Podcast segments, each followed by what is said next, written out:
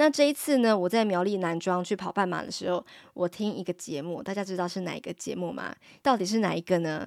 答案是 当天啊，我。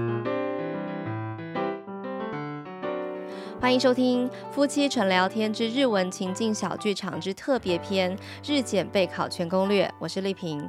Hello，今天一样没有冠好，由我一个人单口为您主持。从上上个礼拜三，就是十月二十五号开始，日文情境小剧场快闪推出十集跟日语检定相关的特别篇，每周更新两次。每周三、每周五晚上九点半准时上架，都没有上架。好，那想要知道日文检定要怎么样准备，要怎么样高分过关的话呢？不要忘记订阅起来，准时收听哦。啊，才说完要每周三、每周五更新啊，结果第二个礼拜就破功，真的是非常的抱歉。ごめんなさい，因为啊，我之前真的太忙，太忙。 太忙了，真的，真的是快要没有时间睡觉。到底在忙什么呢？我要先跟你预告一下，今天这个节目呢，不会有太多知识，只是想要跟你单纯聊一些轻松的话题。那因为上个礼拜呢，我完成两件大事，应该是上上个礼拜吧。总之就是最近这两周啦。这两个大事呢，都是跟学习有点关系的。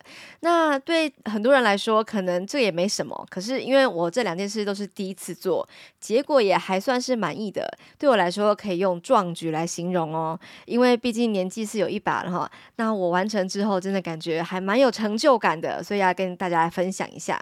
第一个壮举呢，就是我去考了不动产营业员的证照，也就是要当房仲一定要考的资格证照。那我们要先去到那个什么内政部核可的单位上课啊，要上完满满三十个小时，然后呢参加考试，最后才可以拿到资格嘛。哦，真的超开心的，因为我是一个完全的房地产的门外汉，我本来是完全没有任何相关知识的，所以那上课的。四天就是要上三十个小时啊！我真的是超认真在上课，每天七到八个小时哦。然后回到家之后还要读书啊、复习啊。考试前一天我读了一整天，还刷考题，反正就是超认真。到当天考试当天，我还在拼命刷考题。那最后呢，我得到几分？大家知道吗？我得到九十九分，不小心考到全班最高分啊！你应该会想要知道，到底我是怎么样拿到这个分数的呢？我绝对不会说什么啊，我都没有读，我随便读一读这种干话。我是真的超认真在准备考试，才会有这个成绩的哦。那为什么我会有这个超级跳通的斜杠嘞？我一时半刻也很难跟你解释清楚，为什么会去考这个资格证照。那好好的一个日文老师，干嘛要去当房仲呢？如果你只有听这个单元，就是日文情境小剧场这个节目的话，可能会完全没有头绪。不过如果你是我们整个主节目的听众，就是你有在听我们的夫妻纯聊天这个大节目的话，应该就不会太意外啦。那总之呢，我现在除了教日文、做翻译啊、编辑、采访工作之外，还会在跨足防重领域发展我的第三专长。可是教日文还是会持续进行的哦。那关于这个不动产营业员这个考试啊，我考完之后，我真的有非常多的心得想要跟你分享。虽然在表面上看起来，不动产营业员跟日语检定这两张证书啊，好像是完全没有关系的，可是我觉得他们本质上都是考试嘛，所以其实有很多的备考的技巧都是殊途同归的。之后呢，我想要做一集节目来告诉你，我到底是怎么样准备考试的，我到底是怎么样在一个房地产小白的状态之下，光靠上课听讲。回家复习，然后去考试。拿到九十九分，那不过我要先说了，因为这个考试都是选择题，就是一百题选择题，一题一分，六十分就可以及格哈，就可以拿到这个资格证照，而且它是有范围可以准备的哈。可是那个范围还颇大，就是六百多题的选择题，然后而且都不是什么很简单，就是平易近人、生活与伦理那种东西，都是一些法规啊、条文的东西哈。如果都没有读书，都是乱选的话，那我觉得要考及格应该不是很容易，更别说要考九十九了哈。我所以所有的前辈都跟我讲，就是考过的人就说啊，那个很简单啊，一定可以拿得到的啦。可是呢，六十分以上是不难的，可是考高分不容易嘛。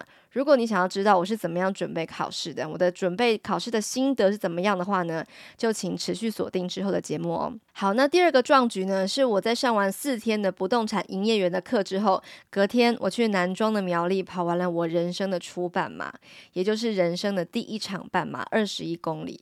虽然说那个成绩非常非常普通，其实没什么好炫耀的啦。如果你是跑者的话，应该觉得这没什么。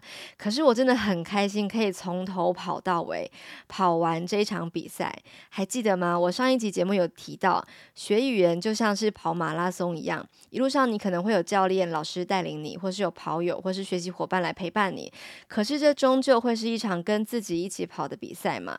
这段话呢，是我在练跑的时候脑袋放空得到的体悟。其实，在跑步这个领域呢，我也是一只超级小菜鸡哈。严格说起来，应该是今年二月的时候才想要开始练的。当时呢，会想要练跑的原因是很单纯，因为我那时候是年初的时候想要拍一组比较专业的形象照，想说拍完之后不要太麻烦摄影师，好像 P 图这样子很可怜。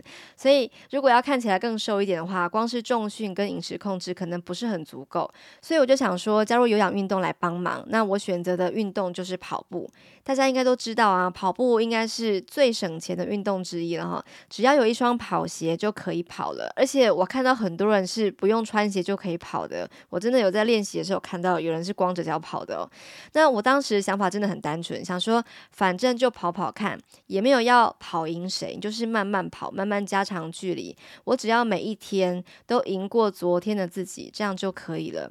没有错，我之前有讲过，对不对？在学日文这条赛道上面，我们永远不是为了要超越任何人，而是要成就更好的自己。这不只是我自己看待很多事情的价值观，在运动表现上面也是一样的。当然，我们看到别人表现很好、很厉害啊，或是身材很棒啊，当然是会很羡慕，没有错。可是我会尽可能不要跟任何人比较，嗯，跑那么烂是要比什么？哈，反正就是很烂啊。因为我就很喜欢一个人运动，跟自己相处，跟自己对话，这就是我最享受的一件事情。学日文对我来说也是一样的，因为你厉害，永远会有人比你更厉害，所以完全不需要焦虑，你只要比昨天的自己更厉害就可以了。好，那回到跑步这个话题，第一波的练习呢，我大概练了两个月左右，真的是随便乱练的哈。因为是二月决定要跑，然后四月底呢就跑去那个永安渔港桃园国际马拉松的十公里组，速度非常非常的慢，就是啊，当然自己实力很弱也是一个原因啦。那那个时候跑的时候啊。就是那个空气品质很糟，然后又湿度很湿，然后整个就是很不舒服这样子。那反正我第一次跑步也没有说一定要怎样哈，所以我大概成绩是七十分钟跑完十公里。可是呢，我全程都是用跑的，那很顺利的跑完了。我有好几个学生呢、看到我这个成绩就跟我讲说啊，这个成绩你可以去跑半马了。那我想说，真的吗？好吧，那我就去报名了。我就报名了十月底的半马，就是那个南庄曼城山水马拉松。是不是很冲动？我二月才开始练哦。总之呢，就是从二月啊到十月，这样佛系的、很随性的练呐、啊，差不多半年。暑假中间两个月嘛，七八月都在带小孩，都没有练。就这样，我就是到最后十月二十九号那一天去男装，然后跑完了我人生第一场半马。那这一次二十一公里跟我十公里的时候一样，其实我都是练得很随性。除了平常每一周我都有固定重训两次之外，其他如果是有时间的话我就跑，没有时间我就休息。那不想跑我也休息。总之我就是很随性就对了。那就是完全没有任何计划性的训练，也从来没有练过十公里以上的长距离。我就唯一一次就是去桃园那一次，就是永安渔港那一次跑完十公里而已。那前几天就是那个礼拜天呐、就是十月二十九号，是我人生第一次跑二十一公里。所以就是因为我前面这么的随性，我对自己的要求就非常简单，就是如果可以的话，我希望我自己全程都用跑的，然后不要受伤，这样就可以。这是我对自己最基本的要求，也是最重要的事。因为我觉得人生很长，就是没有必要为了拼速度，然后把自己弄受伤哈。那那一天呢，我真的觉得非常享受，因为南庄真的非常非常漂亮。那时候天气。呃，湿度是有点高的，可是非常凉爽。那云雾缭绕的，在那个山岚雾气啊，真的非常非常的美。我当时报名的时候没有想太多，就想说桃园那个观音海边啊，真的有点臭，然后有点就是不舒服，海风这样吹来就是黏黏的，就想说换一个地方好了，希望是风景好一点的，所以我就没有想太多，跑去报了南庄的这一场山水马拉松。山水有山路哈，当时我没有想太多，就就是这样跑了，跑了之后才知道原来是真的有起起伏伏的。那整条路呢就是这样起起伏伏的啊，还有好几次遇到下大雨，真的疯狂的下大雨哦。可是没有关系，就是我还是照跑不误哈。路况是有点受到影响，不过还是 OK 的啦。除了补给站我有吃东西喝水之外，我基本上是完全没有停下来，就一路上就是一直跑一直跑，没有抽筋，没有侧腹痛，没有起水泡，也没有上厕所。本来是有点担心会不会就是太紧张拉肚子什么的，还好都没有。那重点是我整个过程呢，虽然是很慢，可是我没有很痛痛苦，没有很辛苦的感觉，全程都在我可以承受的范围之内，均速的前进，就是维持一样的速度。因为真的跑太慢了，也没有什么好那个的。好，那最后成绩呢是两个小时四十二分钟左右。我现在啊，大家知道我几岁吗？快要四十二岁了哈，腿又很短，我的身高不到一百五十公分，就是这么短的腿，就是你的那个什么跨距真的很短诶。那第一次跑半马，我可以跑在三小时以内，我真的觉得已经很厉害了，我自己觉得的啦。然后全程都用跑的嘛，这个结果让我非常的满意。那说了这么多，为什么想要聊这件事情呢？因为我想要用这一次跑半马的经验来回归初心，跟你聊一聊我自己对于学日文的一点看法。在今天日检备考全攻略的第三集，我不跟你聊太艰涩的知识或是读书方法，只是想要跟你轻松的讲一讲我的想法，就是你觉得学日文学得好，日检拿高分的人，他们都怎么学习的？难道那些人都是天生的练武奇才吗？到底他们是用怎么样的方法来读书？他们又是具备怎么样的特质？学习要怎么样快乐又持久？你觉得最需要的是什么？我来跟各位分享一下我的想法。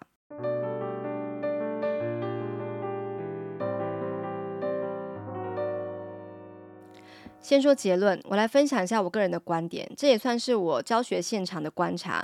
之前我有提过，我教日文到现在差不多有十五年的经验，有见过非常多的学生，其中呢有一些是从五十音开始，然后他们是入门的初学者，也有一些是以通过日语检定为目标的进阶学习者。然后这当中我也是帮过很多学生通过日文检定。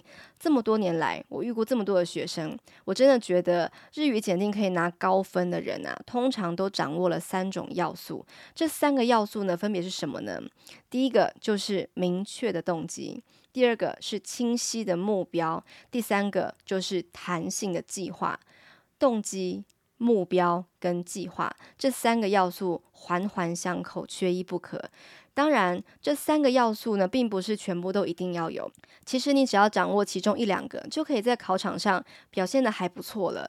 那如果是三个都有的话呢，我要恭喜你了，因为在学日文这条路上，其实我觉得应该是学任何东西都一样啦，你一定可以学得很好，而且重点是你可以学得很开心，很有目标，还可以持续一辈子。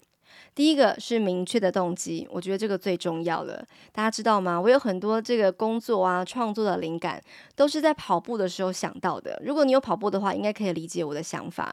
就是你在跑一跑的时候，你就会忍不住的会开始就是思绪乱窜，然后就开始有一些灵感飞奔而来，我觉得很有趣。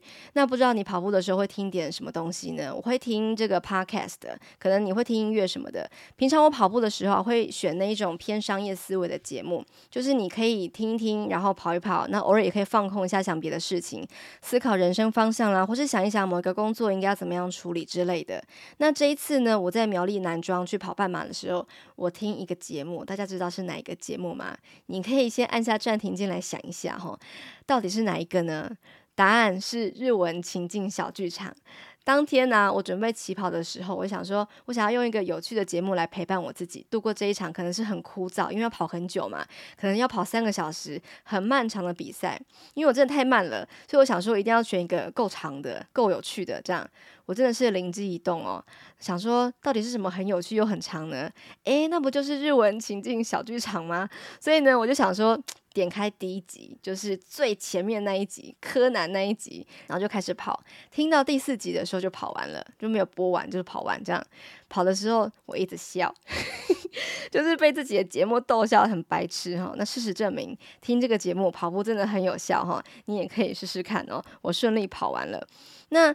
边听边跑的过程当中，我心里是很感动的。我有一种回到初心的感觉，因为那时候去做这个节目，我真的也没有想太多，说要做的多充实啊，或是多就什么很远大的目标都没有。早期那时候收音品质也没有很好，那时候甚至是一刚开始的时候都还没有买麦克风，是后来才买的。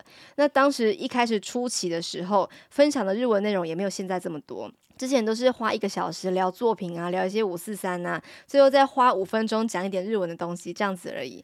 可是我后来呢，就是在我跑男装那一场马拉松那一天啊，我单纯用一个听众的角度去听这个节目，就完全可以感受到自己真的是很爱分享那种心情哦。第一集的日文情境小剧场的标题是什么？各位还记得吗？就是有了鼻屎大的动机，搞不好会产生汪洋般的动力。动机超重要。虽然说我并不是柯南的粉丝啦，那一集我跟冠豪有聊柯南的故事啊，说很多故事的那个杀人凶手啊，那动机真的很奇怪、很瞎哈，根本就是鼻屎大的动机导致汪洋般的杀意哈。所以我就想说，用这个概念来延伸到学日文，也是一个同样的道理。只要你有鼻屎大的学习动机。搞不好就可以产生汪洋般的学习动力哦。如果你还没有听这一集的话，可以去听听看。那一集的点听真的是还蛮高的，因为是第一集嘛。还有呢，在夫妻纯聊天的这个主节目，我们有访过一位很知名的一个西班牙文老师。他就是新竹的云飞语言文化的创办人游浩元老师。他那时候也在节目里面强调说，如果你要学好外语的话，最重要的就是动机。所以，如果你要把日文学好，突破那一种我怎么可能学得好那种心魔的话，你要迈向无痛学习、快乐的进步那样子的美妙的境界的话，你一定要有。一定要有一个明确的动机。你知道动机是什么意思吗？我去查了，根据教育部国语词典的定义，动机的意思是因为生理或心理的需要所引发个体从事某一种行为的驱力。就是说，你可能生理想要，心理想要，然后引发你自己想要去做某一件事情，这个动力，这个原动力就是动机哈。所以你到底为什么想要学日文？你到底为什么要考日文检定？这个动机非常的重要，这是你决定采取行动开始学日文最重要的关键。你必须找到它才行。以我自己为例子啊，我刚开始跑步的时候，动机很单纯，因为我要拍形象照嘛，想要再瘦一点，所以我就跑去跑步了。一开始我学日日文的时候也是一样，动机很单纯。我那时候就是大四的时候啊，想说，哎，快要毕业了，就想说英文也没有学得很好啊，那就是日文好像蛮有趣的，还蛮喜欢看日剧的，那学一下日文当做第二外语好了，就这样子，没别的，非常的单纯。那另外呢，我们在夫妻纯聊天这个主节目也有访问过我们的一个老朋友阿棉，他的日文学习动机啊也很单纯，就是想要搞懂那个男男同志的那个游戏的故事情节在讲什么。后来他有。机会到日本旅居嘛，就这样在零基础的状态之下，从五十音到考取 N 万的证书，只花了一年半的时间，真的很厉害。你呢？你学日文的动机是什么？不管你是喜欢日本的文化，还是美食，还是影视作品，甚至那个动机，你也不用太政治正确哈。如果你想要找到一个日本男生女生跟他谈恋爱，那如果你会说日文的话，就可以达到更好的交流嘛。这就是一个非常好的动机。如果动机不明确，很快的你就会不知道你干嘛要学，你不知道为何而战。所以这个很重要，你一定要拥有一个属于自己的动机，再无聊的都可以。好，那第二个呢是清晰的目标。有了明确的动机，你还需要设定一个很清晰的目标。我们可以分成几个层次来说。诶，如果你的这个目标是想要去日本玩、去旅行，那至少要看得懂车站的站名嘛。当然它是有什么罗马拼音啦。可是如果你可以看得懂这个假名的话呢，应该是可以更方便的。那你只要有一个五十音的基础，其实就可以全日本走透透了。而且现在很多日本大城市的车站啊，基本上都有一些懂日文的服务人员嘛。学中文的日本人应该也是越来越多哈，所以我觉得现在要去日本玩，其实根本不用学日文就可以玩得很开心了。那可是如果呢，你的目标是想要在日本旅行的时候迷路的时候杀价，你想要不求人，你想要东西不见的时候可以顺利找到人帮忙你，或是你跟当地居民来一段简单的闲聊，那你可能不是只有五十音就好，对不对？那你可能需要日文检定差不多 N 五到 N 四的程度会比较好一点。那如果你的目标是可以跟日本人聊一点进阶的生活话题，像是你要聊电影啊、聊美食啊、聊旅游的经验啊，或是你想要带着日本朋友在台湾你的故乡走一走、逛一逛，那除了一点点的基础文法之外，如果你可以学会一点 N 三的句型的话，就可以帮助你跟日本人对话的时候，那个深度呢是可以更深的，比闲聊更加的深入。那如果你的目标呢是要到日本留学，你想要进日商公司工作，甚至你想要成为一个日文老师的话，那我觉得 N 二的资格真的是最最最基本的。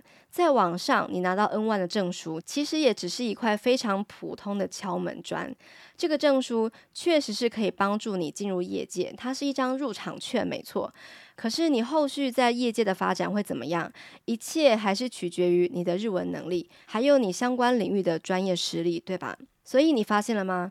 目标设定的足够明确，可以帮助你厘清自己要花多少时间、多少心力去达成这个目标，自然就不会白费力气在阶段性不必要的地方上。比方说，你只是想要去玩，你就不用考到 N1 这么多，你才可以去，不是这样的，对不对？其实你可以逐步的去呃设定你的目标，然后完成你的计划。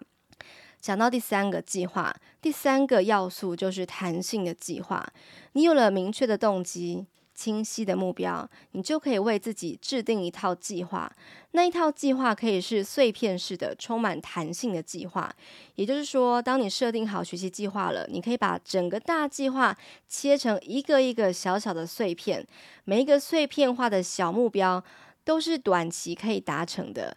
执行起来就不会太有压力，可以让你持续长远的进行。以检定来说啊，如果现在是三月，你的清晰的目标是七月要考过检定，假设是 N 四好了，那算下来你大概会有三个月左右的时间要来准备这个考试。三个月是十二周，那每一周你也可以有个小小的目标，可能是有七天，每两三天就要做什么事情，然后再针对那些小目标去制定计划，这样阶段性的去执行。比方说，第一周到第八周，你可以先熟悉动词的分类、动词的变化，掌握相关的文型。那接下来第八周到第十周，你可以去归纳出啊这个助词有哪些基础的用法，然后再往前复习动词啊、文型这些东西。第十一周到第十二周呢，就是差不多要开始刷题目了哈，就是你要做题目啦，然后熟悉题型啊，检讨题目到底错了什么地方，然后呢，再把这些错的地方好好的理清楚，然后呢，再去整理出一套你自己的考试的笔记。那如果可以的话，这些小计划你可以再往下细分，就可以安排出自己每一周每一天的读书计划。那这边我要告诉你一件事情，计划一定赶不上变化的。我们应该都知道哈，有时候很累啊，或想要休息啊，或是有任何的突发状况，都是在所难免。所以你一定要记得哦，你可以有计划，可是你千万不要被计划捆绑了。就是偶尔它有一点就是不在计划内，真的没有关系哈。那在这个过程当中呢，我也要提醒你一件事情，就是请你一定尽可能的每天都要稍微接触一下日文，每天读书一小段时间，效果是最好的。如果没有读书没有关系啊，你可以听音乐啊，看看日剧放松一下都可以哦。大家想一想，如果同样都是读三十个小时，你可以怎么样去读这个三十个小时呢？你可以每周读书一次，一次就读七点五个小时，就这样读一整天，持续四个礼拜，就加起来是三十个小时吗？还是你可以每天读书一个小时，持续三十天？你觉得哪一种方法学习效果会比较好呢？当然是后面那一种啊，就是每天读书一个小时，持续三十天，这样的感觉是比较好的。我以前年轻的时候，超年轻，就是他二十几岁的时候，每天都读书，就是我下班之后都会读书，周末放假的时候更是肆无忌惮，就是我可以放弃所有玩乐，就是为了要考试。每次去图书馆，就是从早上八点读到晚上九点，就很像是在准备国考一样，很夸张。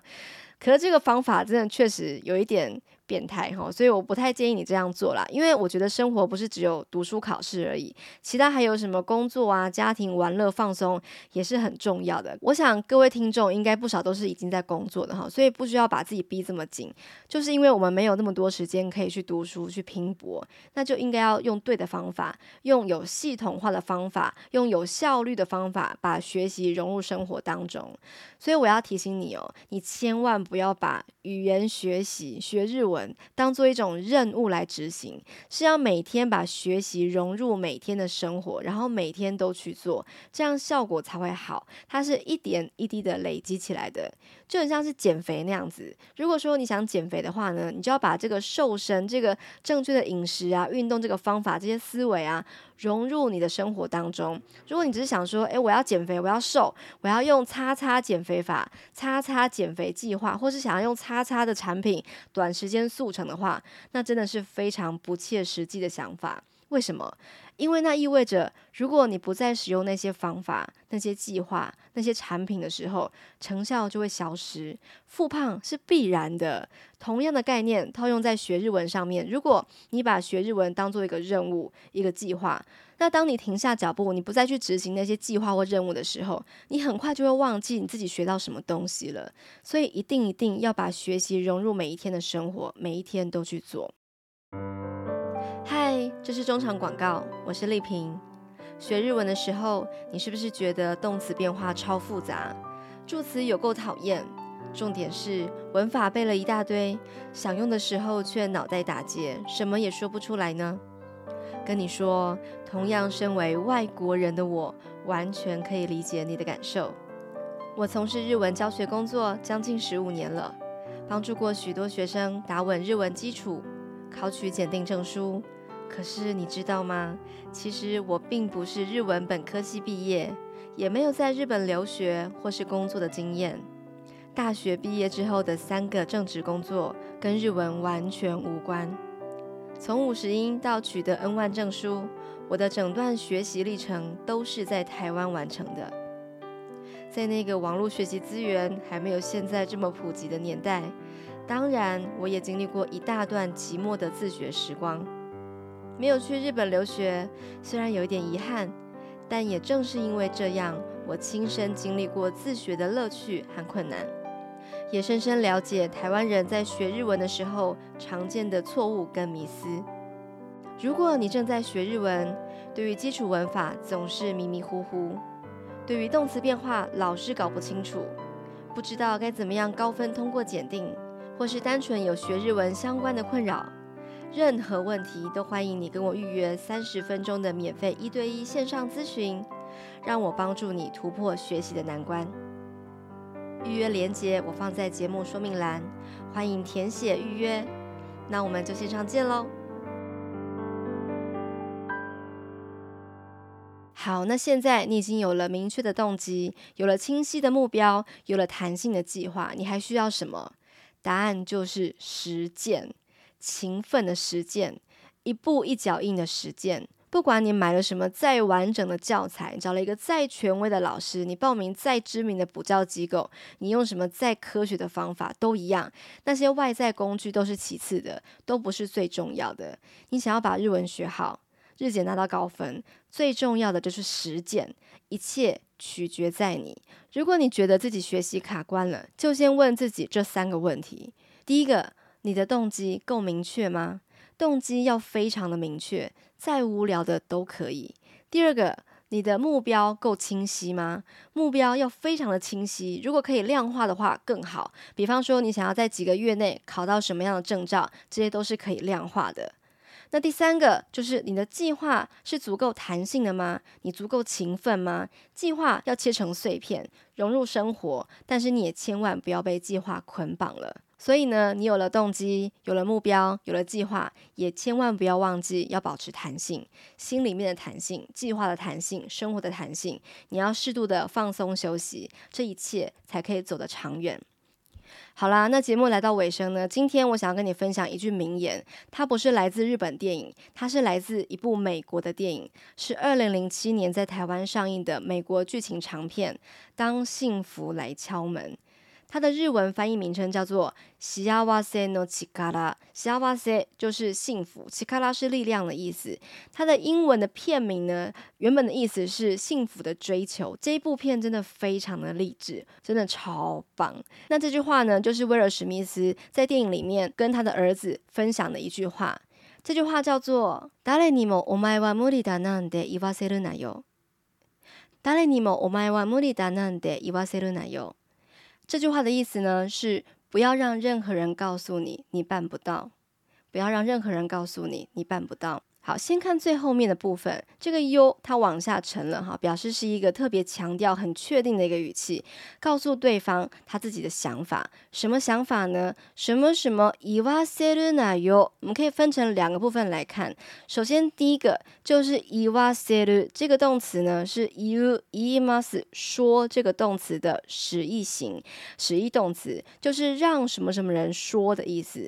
那让什么什么人说哈，这个言わせる它也是。 一种词书型，后面加上了那，就变成了一种禁止型，就是不准让别人说什么什么的意思。那なんで什么意思呢？就表示什么什么的什么什么这种东西的意思，是在举例的时候使用的。说话的人通常会怀有意外啦，或是轻视啦，很怀疑的情绪。这边应该是很轻视的意思，轻视着什么呢？前面这句话。 お前は无理だ。お前，你，好，它是一种很不客气的说法。无理表示做不到、办不到、没办法的意思。不要让别人对你说什么，对你说お前は无理だ，你是做不到的。不要让任何人都对你这样说。谁にも是绝对不可以的的意思。所以整句话呢，就是你不要让任何人告诉你你是做不到的，你是办不到的。 没有错，就是这样。那这句话的后面，这个爸爸就是威尔史密斯又继续讲，我就讲中文的部分。他说：“你不要让任何人对你说你是做不到的，就算是爸爸我也不可以哦。”他对他儿子这样讲：“如果你有梦想，你就要去捍卫它。那些做不到的人，就会想要告诉你，你也做不到，你也成不了大器，你也是没办法的。你想要什么东西，你就要去争取它。”你一定要去争取它，没有错。你想要什么，听众朋友们就要去争取它。你有明确的动机，你有清晰的目标，你有弹性的计划，你就可以比别人更容易实践计划，成就自己的梦想。OK，这就是我今天的分享。虽然说没有什么特别的知识点，不过呢，我希望是可以给你一点启发。很期待你可以来留言，或是来私讯告诉我你的想法。那下一集节目呢，我想要跟你分享的是，考听力的时候都听不懂题目，到底是为什么？到底该怎么样提升听力呢？我想这应该是很多日文学习者最难解的一个痛点，包含我自己也是一样。因为我自己也是一个外国人嘛，我不是日本人啊，我自己也曾经是一个初学者，跟你是一样的，所以我超懂。我会在下一集节目告诉你，除了课本之外，该怎么样在日常生活当中练习听力，然后日语检定的听力大概包含哪几种题型，还有我自己是怎么样从一个听力很烂的学习者，超烂，累积成长起来的。这些方法呢，我会一次分享给你，保证让你收获满满，让你也可以设计出属于自己的训练方案。好啦，那如果你想要知道该怎么做的话，就请你持续锁定《日文情境小剧场之特别篇日检备考全攻略》。那我们下次节目见喽，拜拜。Hello，希望你喜欢今天的节目。每一集《日文情境小剧场》都有一篇专属的文法解析好读版文章，里面有我亲自整理的精选单字、经典台词，还有相关的文法解析。在文章最下方，加入我的 LINE 官方账号“日文情境小学堂”，你还可以免费领取我制作的日文动词分类懒人包。想要一次搞懂日文的动词分类是怎么一回事吗？请点击节目下方资讯栏的链接哦。如果你喜欢日文情境小剧场，欢迎你按下订阅，把这个节目分享给亲朋好友，也别忘了在 Apple Podcast 留言，给我们五星好评。告诉我们你喜欢哪一集节目？你的支持鼓励是我们制作更多好节目的最大动力。那我们就下集节目见喽，拜拜。